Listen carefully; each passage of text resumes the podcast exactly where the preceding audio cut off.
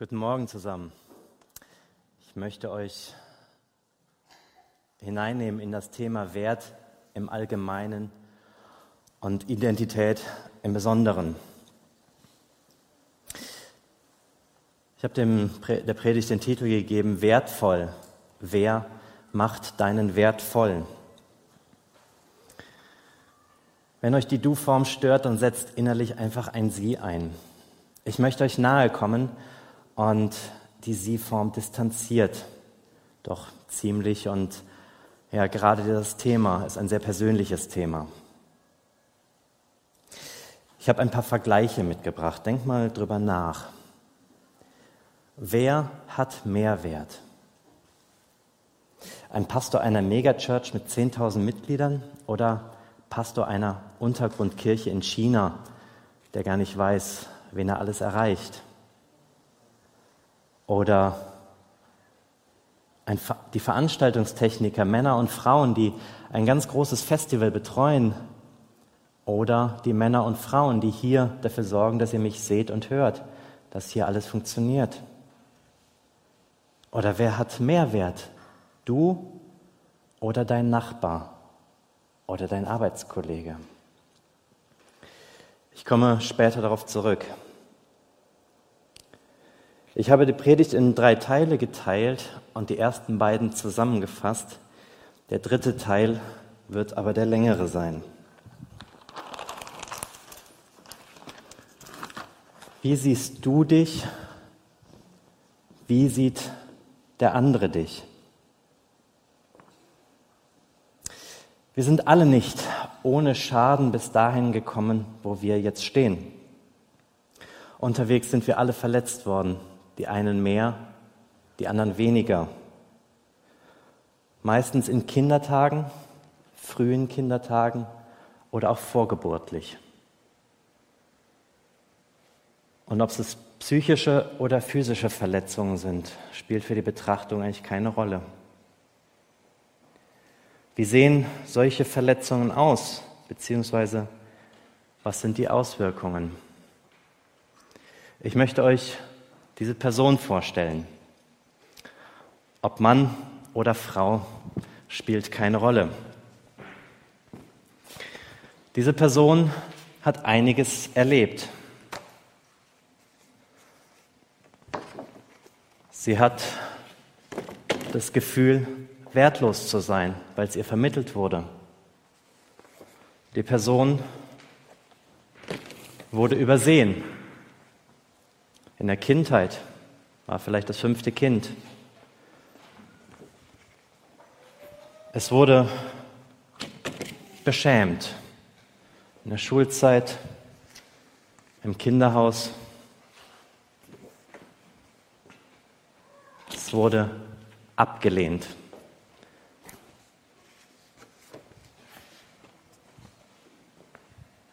Ihm wurde Unsicherheit attestiert. Es wurde schuldig gesprochen. Man hat der Person gesagt, sie ist unfähig.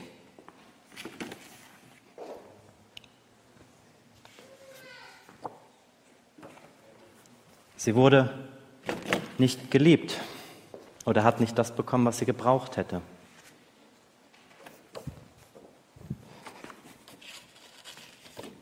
Sie wurde verachtet.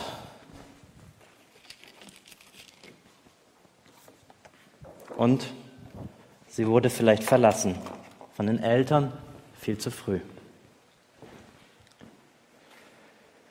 Aus diesen Verletzungen können Glaubenssätze entstehen. Sätze, die die Person über sich selbst denkt. Sie glaubt, dass diese Sätze wahr sind diese Verletzungen sind real, aber häufig unbewusst und sie steuern einen Teil unseres auch unbewussten Verhaltens. Verletzte Menschen verletzen Menschen und meistens vor allem sich selbst. Verletzendes Verhalten hat somit übrigens einen Grund. Nicht die Person ist merkwürdig, sondern sie hat merkwürdige Dinge erlebt. Was sind diese Glaubenssätze? Zum Beispiel, wenn eine Person als Kind immer wieder zurückstecken musste, weil andere Kinder bevorzugt wurden, dann kann ein Glaubenssatz sein, immer werde ich übersehen. Und die Person handelt auch so. Sie handelt sogar so, dass sie tatsächlich übersehen wird. Oder die Person trifft möglicherweise eine Festlegung, ich werde nie wieder übersehen. Und stellt sich dann sehr häufig in den Vordergrund. Ein anderes Beispiel. Ein Kind wächst gerade im Bauch der Mutter heran und als die Mutter weiß, dass sich Nachwuchs ankündigt, sagt die Mutter, das hat mir gerade noch gefehlt. Das Kind kann mit dieser Stimmung geprägt werden. Das Kind kann einen Glaubenssatz entwickeln wie ich bin fehl am Platz oder ich bin wertlos oder ich bin abgelehnt. Häufig lehnt sich das Kind in späteren Jahren dann auch selbst ab und lässt sich auch nicht annehmen. Diese Sätze steuern unser Verhalten. Das, was wir als Wahrheit erachten, ist in unser Herz, in unserem Herz verankert und das kommt immer nach außen. Eigentlich haben wir Sehnsüchte im Herzen, die Gott selbst in uns hineingelegt hat. Geliebt zu werden, gesehen zu werden, geachtet zu werden, geschätzt zu werden. Und dann tun wir häufig Dinge, damit wir genau das erfahren. Wenn wir Mangel darin haben, dann suchen wir nach Erfüllung dieses Mangels. Und wir machen uns dann abhängig, abhängig von anderen Menschen oder von stofflichen Sachen, die uns diese Erfüllung geben soll. Diese Erfüllung wird ausbleiben. Zum einen, weil die Glaubenssätze das verhindern und zum anderen, weil Menschen unseren Mangel nicht vollständig ausfüllen können. Und weil wir dann auch da immer wieder scheitern, festigen sich solche Überzeugungen, solche Glaubenssätze.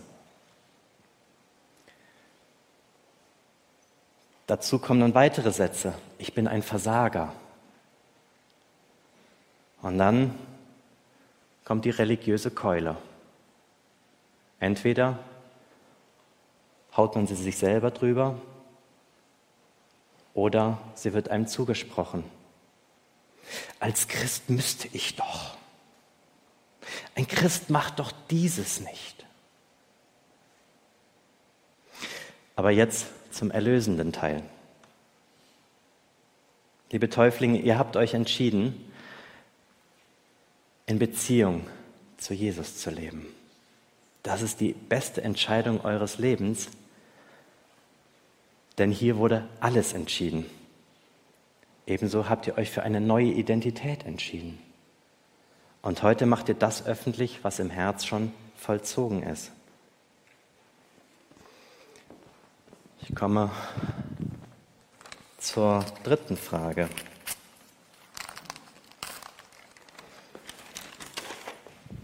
Wie sieht Gott dich nun?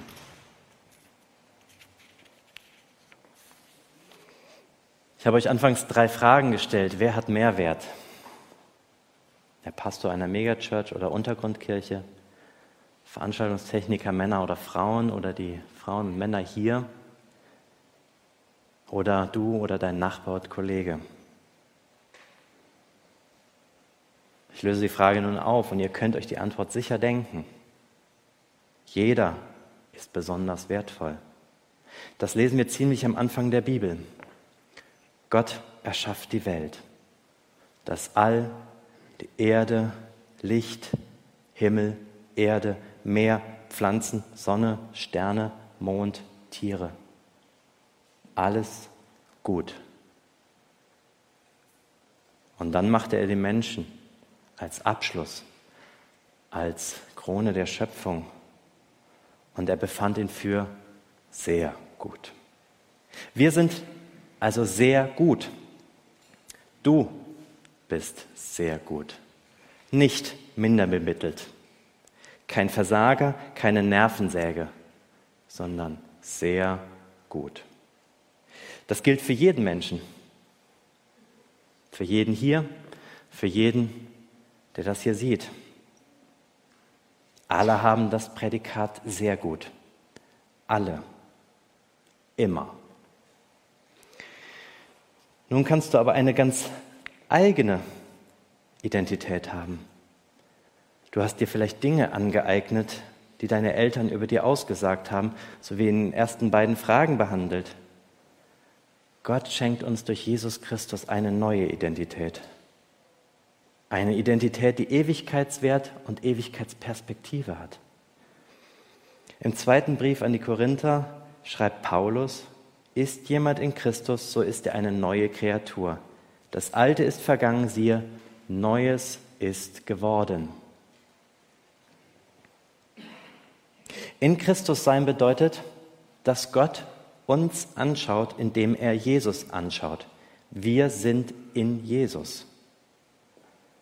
In Christus sein bedeutet auch, dass du das, was Jesus am Kreuz getan hat, für dich angenommen hast, es glaubst und dass du mit deiner auch durch Menschen verliehenen Identität nicht vor Gott bestehen kannst und letztlich die Identität benötigst, die Gott dir durch Jesus gibt. Ich möchte Verse aus dem ersten Brief des Paulus an die Christen Ephesus vorlesen und bitte euch dazu aufzustehen.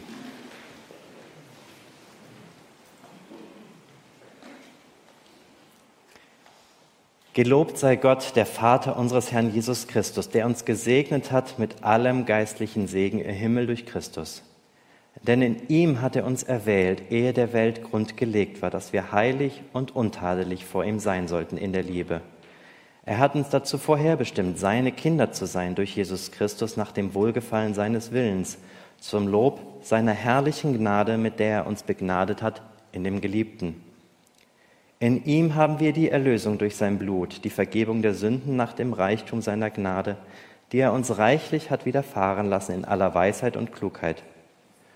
Gott hat uns wissen lassen das Geheimnis seines Willens nach seinem Ratschluss, den er zuvor in Christus gefasst hatte, um die Fülle der Zeiten heraufzuführen, auf das alles zusammengefasst würde in Christus, was im Himmel und auf Erden ist, durch ihn. In ihm sind auch wir zu Erben eingesetzt worden, die wir dazu vorherbestimmt sind, nach dem Vorsatz dessen, der alles wirkt, nach dem Ratschluss seines Willens, damit wir zum Lob seiner Herrlichkeit leben, die wir zuvor auf Christus gehofft haben. In ihm seid auch ihr, die ihr das Wort der Wahrheit gehört habt, nämlich das Evangelium von eurer Rettung. In ihm seid auch ihr, als ihr gläubig wurdet, versiegelt worden mit dem Heiligen Geist, der verheißen ist welcher ist das Unterpfand unseres Erbes zu unserer Erlösung, dass wir sein Eigentum würden zum Lob seiner Herrlichkeit. Setzt euch wieder.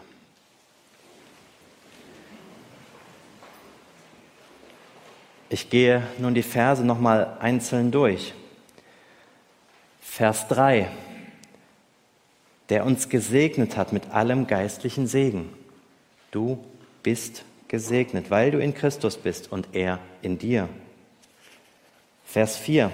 Er hat uns erwählt und wir sind durch Christus heilig und untadelig. Vers 5. Wir sind seine Kinder durch Jesus. Vers 6. Wir sind Lob seiner herrlichen Gnade. Vers 7 bis 8. In Christus sind wir erlöst. Unsere Sünden sind vergeben. Sie sind vergeben. Er hat uns Gnade gegeben. Vers 9. Wir wissen das Geheimnis seines Willens. Vers 11. Wir sind Erben. Vers 12. Wir leben zum Lob seiner Herrlichkeit. Vers 13. Wir sind versiegelt mit dem Heiligen Geist. Das alles ist nur ein Teil unserer von Gott gegebenen Identität. Du bist gesegnet, du bist heilig, du bist untadelig. Das bist du, das steht da. In euren Fächern hier im Gemeindehaus ist eine Übersicht, die solche Verse wie eben hier projiziert aufzeigen, die aussagen, wer du bist in Gottes Augen. Wenn ihr kein Fach habt hier und du gerade zuschaust, mail uns. Die Mailadresse wird gleich eingeblendet im Lauf des Streams noch. Wir schicken euch sowas zu. Nun merke auch ich, dass ich meine eigenen Glaubenssätze in mir trage und die sind so widersprüchlich zu dem, was in der Bibel steht. Du trägst diese vielleicht auch mit dir rum. Ich möchte euch mit hineinnehmen, wie ihr diese gottgegebene Identität annehmen könnt.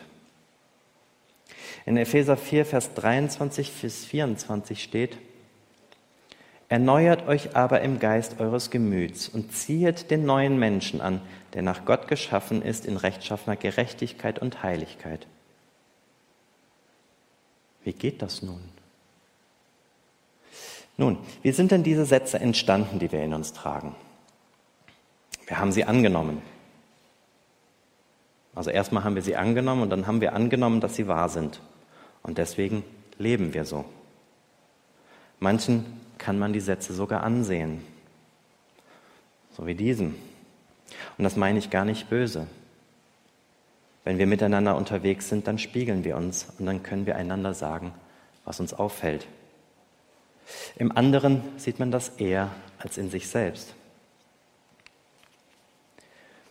Also, wie kommen wir nun dahin, dass wir das leben, wovon Gott spricht? Manches macht Gott einfach, weil er kann. Frei werden von einer Sucht zum Beispiel kann plötzlich geschehen. Oder plötzlich sind Verhaltensweisen ganz anders. In Sprüche 4, Vers 23 steht aber, mehr als alles behüte dein Herz, denn aus ihm kommt das Leben. Was erkennen wir hier? Aus dem Herz kommt das Leben. Von dort aus leben wir, handeln wir. Das was in deinem Herz ist, kommt hervor. Irgendwie kommt es hervor. Wir können mehr oder weniger einfach sagen, Gott ist meine Versorgung. Und dann kam Corona und Klopapier wurde knapp.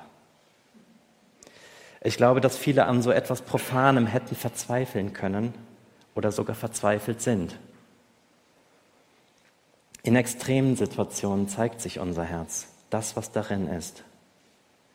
Wüssten wir uns wirklich versorgt, würden wir keine Angst um Versorgung verspüren, egal was auch passieren würde.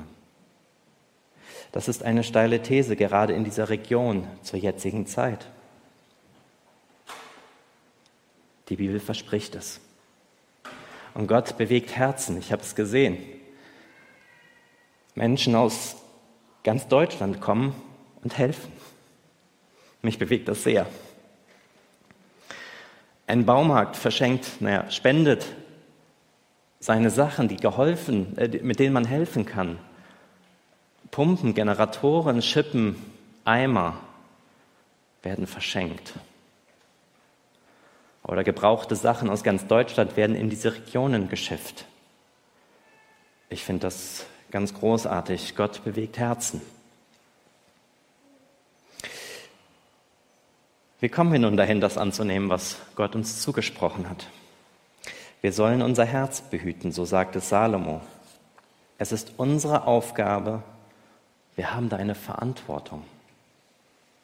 Wir müssen den neuen Menschen anziehen. Und wie machen wir das nun mit dem Identität annehmen? Indem wir es uns in unser Herz schreiben. Dort sind die falschen Glaubenssätze hinterlegt. Es sind Lügensätze. Diese müssen überschrieben werden mit der Wahrheit, mit der Wahrheit Gottes. Durchforstet die Bibel nach Sätzen, die identitätsstiftend sind. Oder nehmt euch diesen Zettel zur Hand.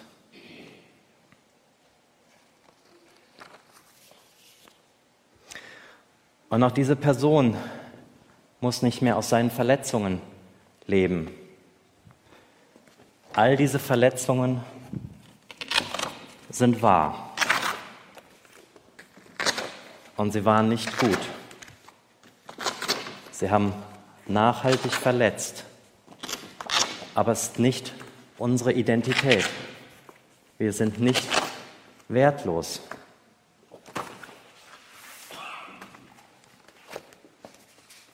Wir haben heute gelesen, wir sind gesegnet. Wir haben heute auch gehört, wir sind begnadigt. Wir sind gerettet.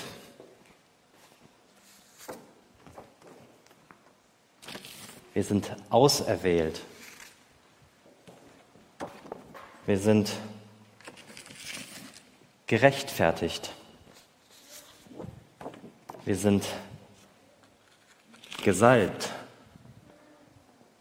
Im Alten Testament wurden nur Könige gesalbt. Wir sind geheiligt. Wir sind berufen. Wir sind nicht ungeliebt, wir sind geliebt. Und wir sind angenommen.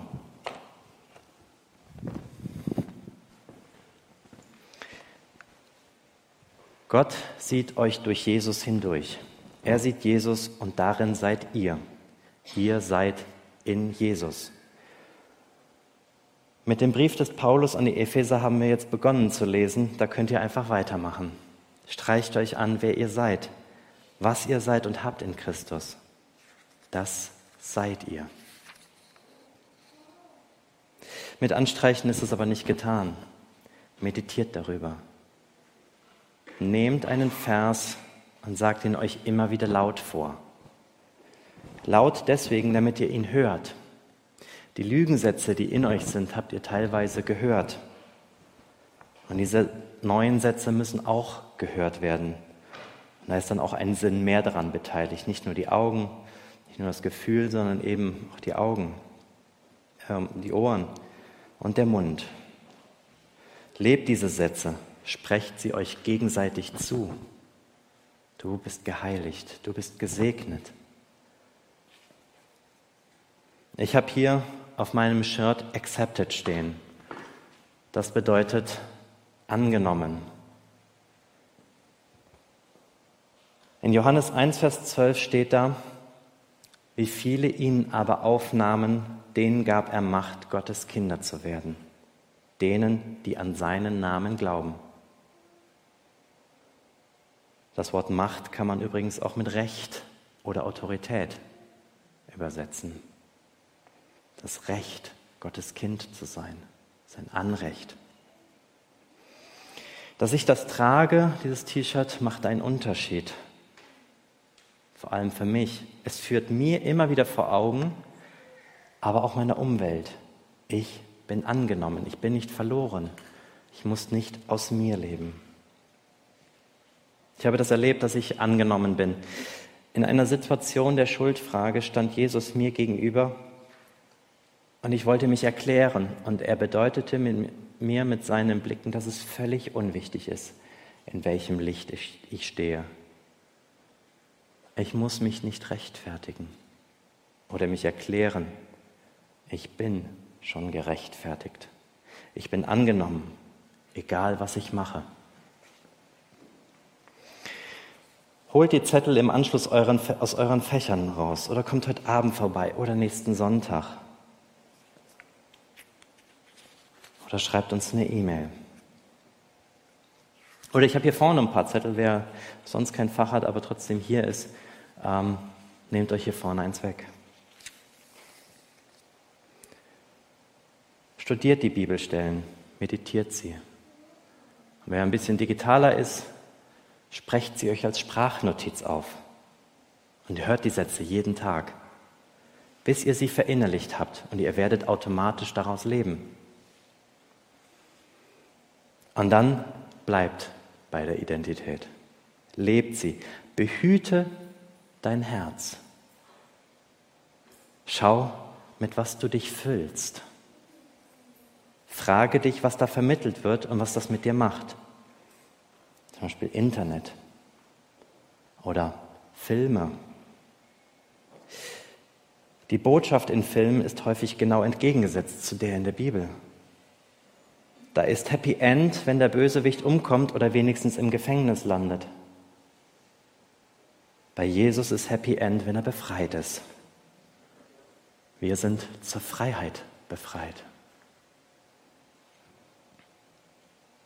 Es kann sein, dass wir immer wieder Dinge in unser Herz schreiben, die wir glauben, die dann dazu führen, dass wir unsere gottgegebene Identität verlassen. Wir haben eben in Psalm 139 gelesen, denn du hast meine Nieren bereitet und hast mich gebildet im Mutterleibe. Ich danke dir dafür, dass ich wunderbar gemacht bin. Wunderbar sind deine Werke, das erkennt meine Seele. David hatte auch Verletzungen, aus denen er handelte. David hat diesen Psalm geschrieben. Er ging fremd und ließ jemand in diesem Zusammenhang umbringen. Das macht man nicht, wenn man keinen Mangel hat. Er konzentrierte sich aber nicht auf seinen Mangel, sondern hier auf seinen Wert, den er durch Gott hat. Er fiel hin und stand wieder auf und ging erhobenen Hauptes weiter. Ihr könnt schon mal nach vorne kommen, ihr Musiker. Danke.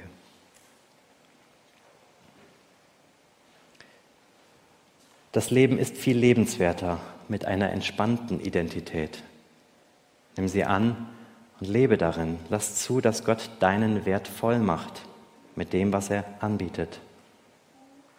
Sieh dich so, wie Gott dich sieht. Wenn du Bedarf hast zu reden, dann komm im Anschluss zum Kreuz. Dort sind Angelika und Hermann Zehnder die dir gerne zuhören, Fragen beantworten, mit dir beten. Mit Abstand dürft ihr ohne Maske miteinander reden, ohne Abstand bitte Masken aufziehen.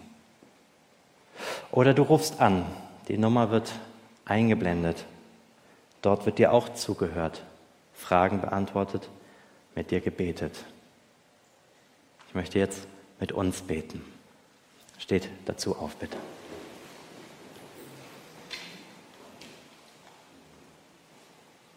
Vater, ich danke dir, dass du uns durch Jesus Christus angenommen hast, dass du uns durch Jesus siehst, dass wir nicht uns selbst leben müssen, uns abstrampeln müssen, sondern dass du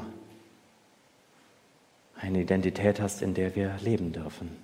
Und danke, Jesus, für dein Werk am Kreuz, dass du das vollbracht hast und vollendet hast, damit wir in dir leben dürfen. Und du kennst unser Herz und unsere Verletzungen. Und Heiliger Geist, ich bitte dich, dass du all das hervorbringst, was gerade dran ist, dass es bearbeitet werden kann. Dass Lügensätze rauskommen und neue Sätze ins Herz reinkommen. Ich danke dir dafür, dass wir sehr gut sind. Amen. Wir singen jetzt miteinander.